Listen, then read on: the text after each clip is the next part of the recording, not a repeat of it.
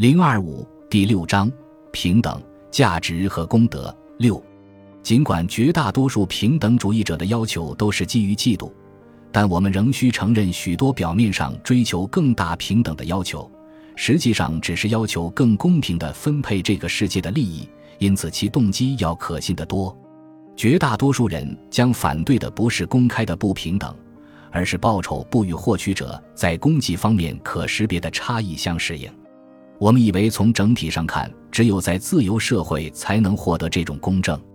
然而，如果将公正解释为报酬与道德供给成正比，肯定徒劳无益。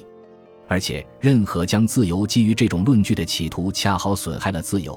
因为他承认物质报酬应与可识别的供给一致，并因此用一种并不真实的断言来反对大多数人从中得出的结论。正确的答案应该是，在一个自由社会里。使物质报酬与人们所承认的功绩一致起来，既不被所希望，也无法操作。个人位置的高低不必依赖其同伴对其功绩的认识，这也是自由社会的一个基本特质。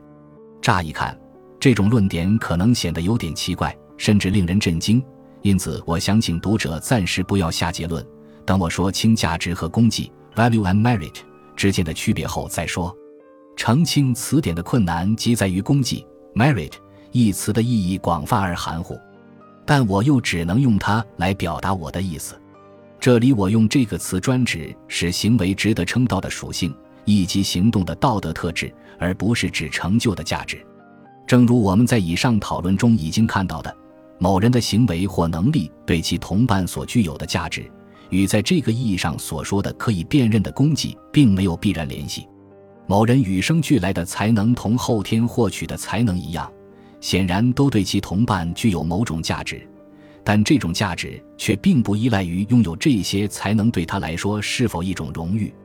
任何人几乎无法改变这样一个事实：即一个人的特殊才能，或是极其普通，或是极端罕见的。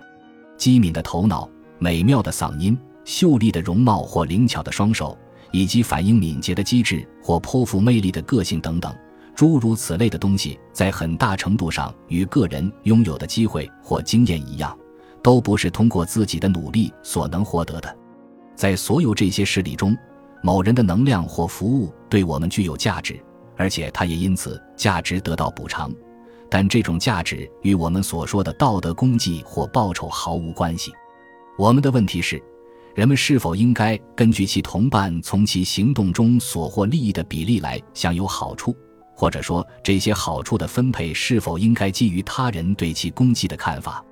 根据功绩确定报酬，在实践中意味着据以确定报酬的功绩必须是可以估价的，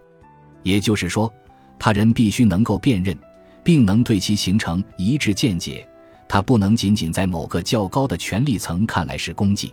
在这一意义上讲，可以估价的功绩，暗含有一个假设，即我们要能确定某人已经做了某种已被接受的行为准则要求他做的事情，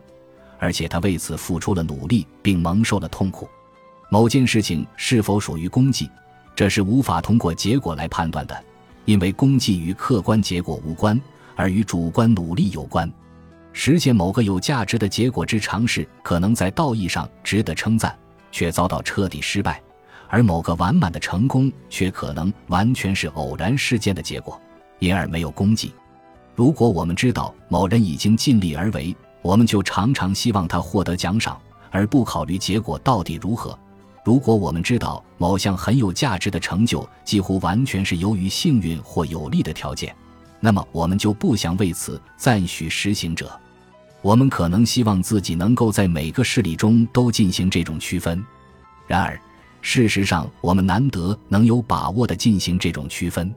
因为除非我们掌握了行动者所运用的所有知识，包括其技能、信心、心态、感觉、注意力兼韧性等等，否则便不可能。总之，能否对一个人的功绩做出真实的判断，取决于某些条件的存在。而这些条件的普遍缺乏，恰恰是要求自由的一个主要理由。正是因为我们想让人们运用那些我们所不具备的知识，所以我们得让他们自己做出决定。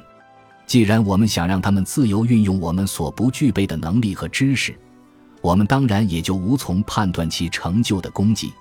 决定功绩应有一个先决条件，即我们能够判断人们是否像他们应做的那样，已经充分利用了他们的机会，以及这耗费了他们多少意志努力或自我克制。此外，它的另一个先决条件是我们能够区分其成就的哪部分是由于在其控制之下的环境因素，哪一部分不是。七，按照功绩实行奖赏，与选择个人目标的自由水火不容。这种矛盾在某些领域表现得最为明显，如成就的不确实性尤其大的领域，以及我们个人对各种努力机会的评价又莫衷一是的领域。在那些我们称之为研究或探索的冥思苦想式的活动中，或者在我们一般描述为投机的经济活动中，除非我们不管许多其他的人也许已经做出了值得称道的努力，而将所有的荣誉或奖赏都给予成功者，否则就别指望吸引那些最合适的人从事这些活动。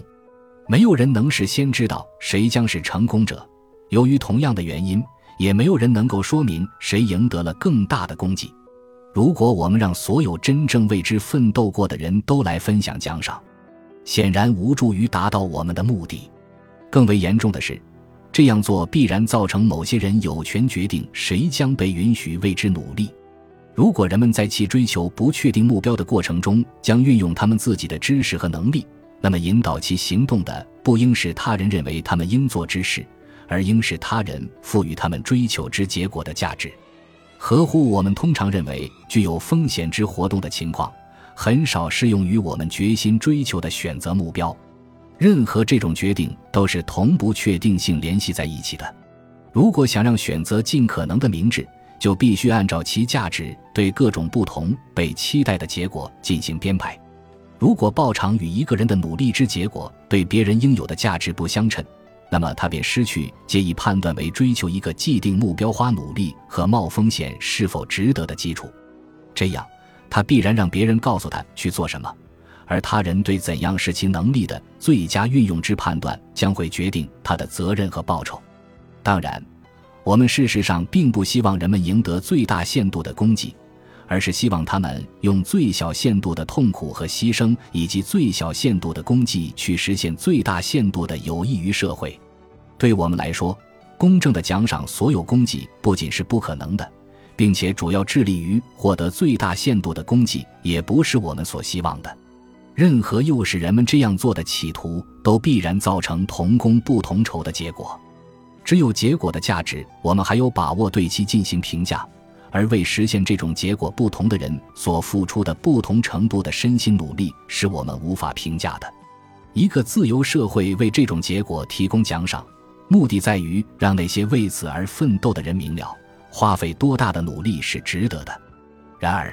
这个奖赏会全部落在造成了同样结果的这些人的头上，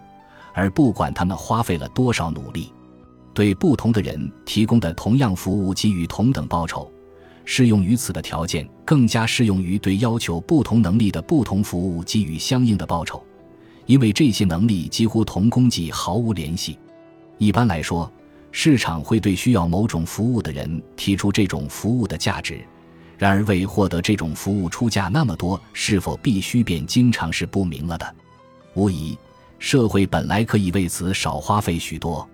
前不久，据说一位钢琴家说过，即使要他到找钱，他也要上台演奏。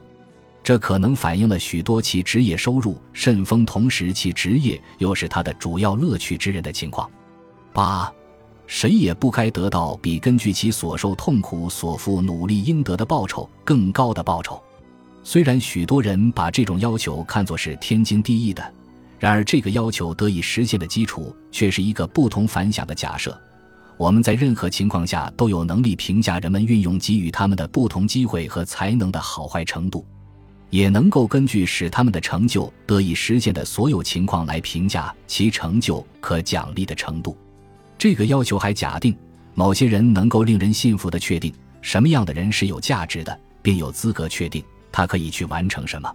最后，他假定我们能够并确实了解指导人们行为的全部因素，这恰恰是倡导自由的论点特别加以反对的。如果在一个社会中，每个人的位置都要被迫去同道德价值的人类思想相适应，那么这个社会就会成为一个自由社会的对立物。在这样的社会中，人们不能因为成功，而是因为他们履行了职责而得到报酬。每个人位置的变动都是根据他人关于这个人应做何事的意见而进行的，因此每个人都摆脱了做出决定的责任和风险。